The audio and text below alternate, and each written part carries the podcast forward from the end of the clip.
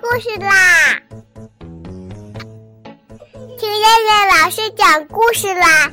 我爱听故事。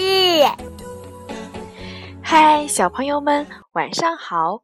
我是东方爱婴融成中心的燕燕老师，又到了听燕燕老师讲故事的时候啦。现在，请小朋友们自己在床上躺好，我们一起听故事。今天的故事名字叫做《南瓜哪儿去了》。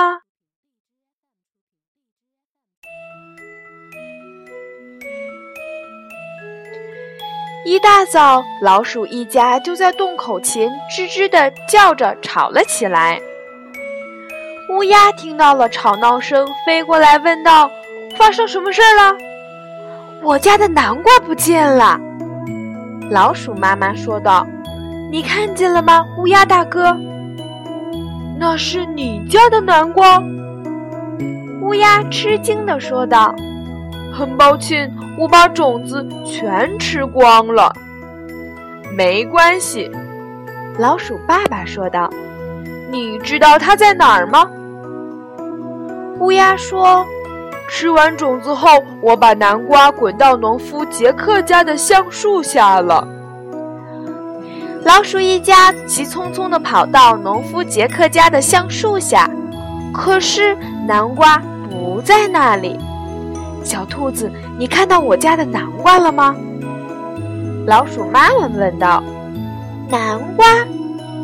小兔子说：“嗯，请原谅我，我不知道南瓜是你家的，它就在橡树下。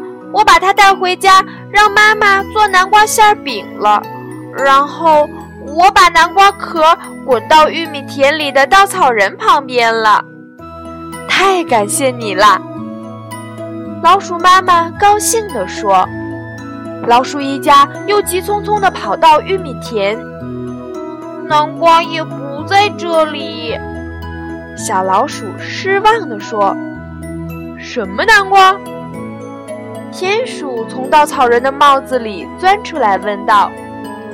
就是小兔子留在这儿的那个，老鼠爸爸问道：“你看见了吗？”非常抱歉，田鼠说：“那个南瓜实在太漂亮了，我就这里啃啃，那里咬咬，把它做成了南瓜灯，放到栅栏上了。”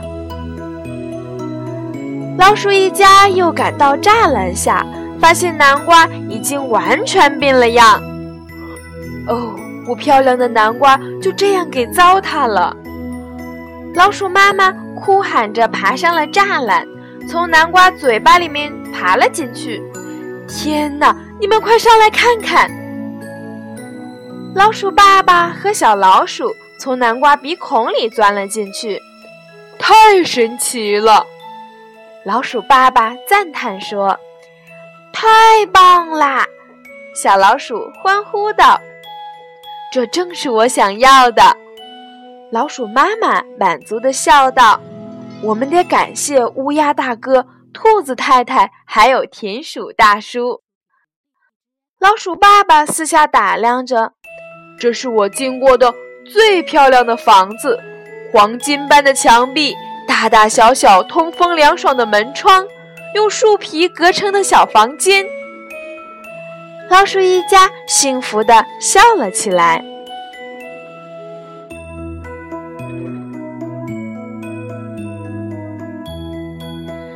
好了，小朋友们，我们今天晚上的故事就先讲到这儿吧。我们明天晚上再来一起听故事啦。现在闭上眼睛睡觉吧，小朋友们，晚安。